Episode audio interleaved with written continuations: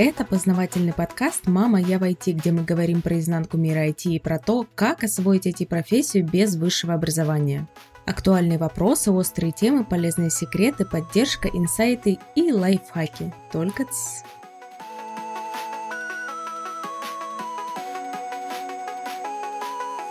Привет, друзья из интернета! Меня зовут Мария Котова, и я уже несколько лет как могу с уверенностью сказать, что построила успешную карьеру в IT. У меня есть айтишное образование и очень большой реальный опыт работы в разных компаниях и ролях. Например, сейчас я работаю в большой австралийской IT-компании, где у меня даже есть свой отдел. Благодаря всему полученному опыту я могу подсказать, как избежать некоторых ошибок и как срезать острые углы в процессе своего айтишного пути.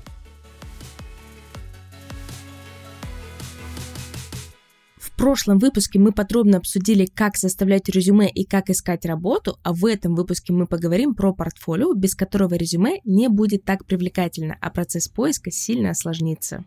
Есть несколько вариантов составить свое портфолио. Первый вариант подходит для тех, у кого нет реального опыта работы в IT, то есть для тех, кто только осваивает IT-профессию или для тех, кто уже работает в IT, но меняет специальность внутри сферы. Первый вариант, из чего можно составить портфолио, это из учебных проектов и домашек, потому что если вы проходите какое-то обучение, вы абсолютно точно выполняете какие-то задания, которые прокачивают ваши хард-скиллы, то есть которые помогают вам погрузиться в ваши будущие задачи задачи. Так вот, эти домашки уже можно взять в качестве портфолио. Если вы не знаете, какое конкретно задание подойдет для портфолио, вы можете проконсультироваться со своим преподавателем. И я думаю, вам с радостью подскажут, какое именно задание можно конкретно вам взять для портфолио. Что значит конкретно вам? Все мы разные, и все мы с большим или меньшим успехом осваиваем какие-то конкретные задачи, то есть на освоение одного и того же нам требуется чуть больше времени, чем нашим, например, сокурсникам. И это будет окей, если вам для вашего портфолио посоветуют взять задание из вот такого-то урока, а вашему однокурснику в то же самое время скажут взять для своего портфолио задание из другого урока. Конечно, вам для портфолио придется взять несколько ваших домашних работ, либо несколько ваших небольших проектов, которые вы делали в процессе обучения. Но дело в том, что домашек там или проектов у вас может быть за все обучение условно штук 10, там 20 или 30, а для портфолио нужно отобрать какое-то ограниченное количество материалов, то есть там 3-4 задания, ну может быть максимум 5. Именно поэтому я советую вам посоветоваться с вашим преподавателем, что именно вы из обучения можете взять в качестве портфолио.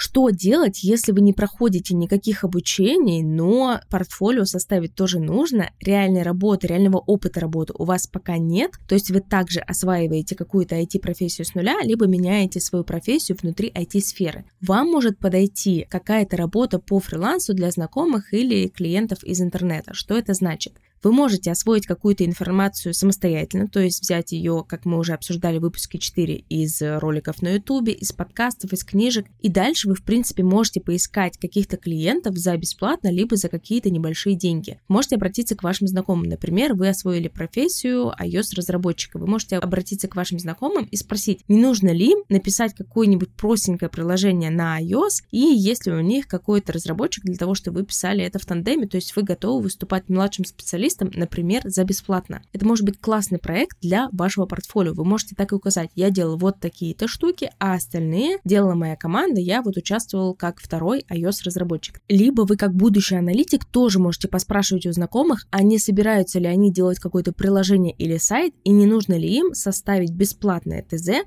если вы, конечно, чувствуете уверенность в том, чтобы составить вот такой серьезный документ. Или, например, вы начинающий тестировщик, тогда вы, в принципе, можете открыть любой сайт, либо спросить у ваших знакомых, а не делали ли они себе недавно, например, сайт или приложение, и попробовать за бесплатно также найти там ряд багов. И эти баги вы можете описать и предоставить вашим знакомым, но и также добавить в портфолио, конечно же, на берегу обсудив с вашими этими знакомыми, а можете ли вы это взять в качестве портфолио для своего резюме для поиска работы. Если же вы не хотите работать за бесплатно, то вот этот вариант с заданием по фрилансу для знакомых или для клиентов из интернета, он подойдет в большей степени для опытных IT-специалистов. Но, как мы уже обсудили, если вы не очень опытный, но чувствуете в себе силы, вы можете даже кинуть клич у себя в соцсетях или попробовать найти себе клиента из интернета, которому нужно выполнить что-то несложное, и он не может заплатить большие деньги и нанять очень опытных разработчиков, аналитиков, техписателей, тестировщиков, но он готов заплатить чуть-чуть денег, и тем самым вы получите уже боевой опыт, ну и сделайте это не за бесплатно. При работе за деньги я советую быть очень осторожным, потому что если вы сделаете свою работу не очень качественно, вы мало того, что не получите каких-то заявленных денег, потому что, скорее всего, будете работать по договору, а по договору вы обязаны будете выдать определенные результаты. Если этого не случится, то никто вам за такую работу не заплатит. Но тут есть и другая сторона. Если вы не сможете выдать достаточно качественный результат, то вы тем самым потерпите репутационные издержки. Конечно, для человека, который собирается работать в найме, это не так страшно, но мне кажется, это не совсем корректно по отношению к клиенту ввязываться в какой-то проект, не будучи достаточно опытным, если вы единственный такой специалист на проекте. Сейчас поясню. Если вы заходите на проект как еще один начинающий специалист, который работает за мало денег, это окей, вас подстрахуют более старшие коллеги, и вы получите бесценный опыт и свое задание для портфолио. Но если вы, например, заходите на проект как единственный аналитик, который составит ТЗ, и в итоге вы этого ТЗ нормального не выдадите, то вы тем самым довольно сильно можете подвести своего заказчика, и это уже репутационные издержки, которые, по моему мнению, не совсем приемлемы. То есть, если вы не уверены в своих силах, ищите такие проекты, где вы не будете одним специалистом, то есть не будете, например, единственным аналитиком, либо единственным тестировщиком, либо единственным разработчиком, либо все-таки беритесь за бесплатную какую-то работу, где человек тоже от вашей неопытности не пострадает. И разберем третий вариант, из чего можно составить свое портфолио. Это пэт-проекты. Что такое пэт-проекты? Это какие-то проекты, которые айтишники делают для себя в свое свободное время, условно дома, сидя за компьютером, вечерочком, с чаечком и, скажем так, развлекаясь. Пэт-проект ничем не ограничен ни сроками, ни форматом, ни технологиями. То есть вы можете использовать все, что угодно на свое усмотрение и наградить столько функций или функциональности, сколько просто сможете нафантазировать.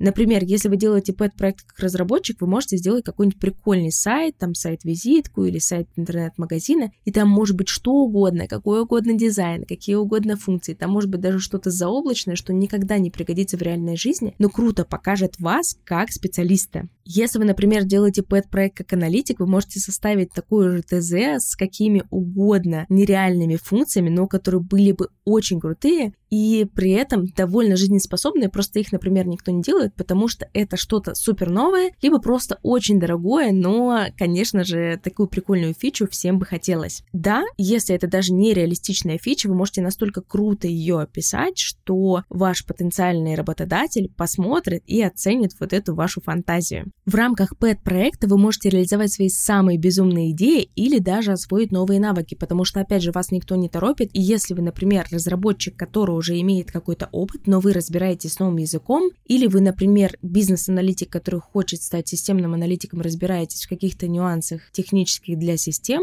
или, например, вы тестировщик, который пока работал с ручным тестированием, но хочет освоить автоматизированное. В общем, вы можете сколько угодно осваивать вот этот новый навык, а потом подумать, как его применить, как его показать в рамках своего этого пэт-проекта, чтобы потенциальный работодатель увидел и подумал, ну все, это тот самый человек, которого мы искали. Конечно, пэт-проекты логичнее и удобнее делать тогда, когда у вас уже есть какой-то опыт в сфере, но, например, по каким-то причинам вам нечего показать в своем портфолио. Допустим, вы работали только на секретных проектах, а сейчас уходите в коммерцию, и вы просто не можете взять какую-то рабочую задачу и показать ее. Тогда пэт-проекты для вас. Для новичков они тоже подходят, но иногда бывает сложновато продемонстрировать какую-то клевую штуку, если вы еще недостаточно опытны, но тоже можно попытаться. То есть для веб-разработчика это может быть простенький сайт, для аналитика кусочек ТЗ на выдуманное приложение, не очень сложное в своей логике. Для тех писателя это может быть руководство пользователя по любимому или по вымышленному приложению, для тестировщика это может быть список багов или каких-то методик тестирования для уже созданного сайта или приложения и так далее. То есть вы можете проявить фантазию и выполнить не совсем стандартные задания, то есть вы вольны выбирать.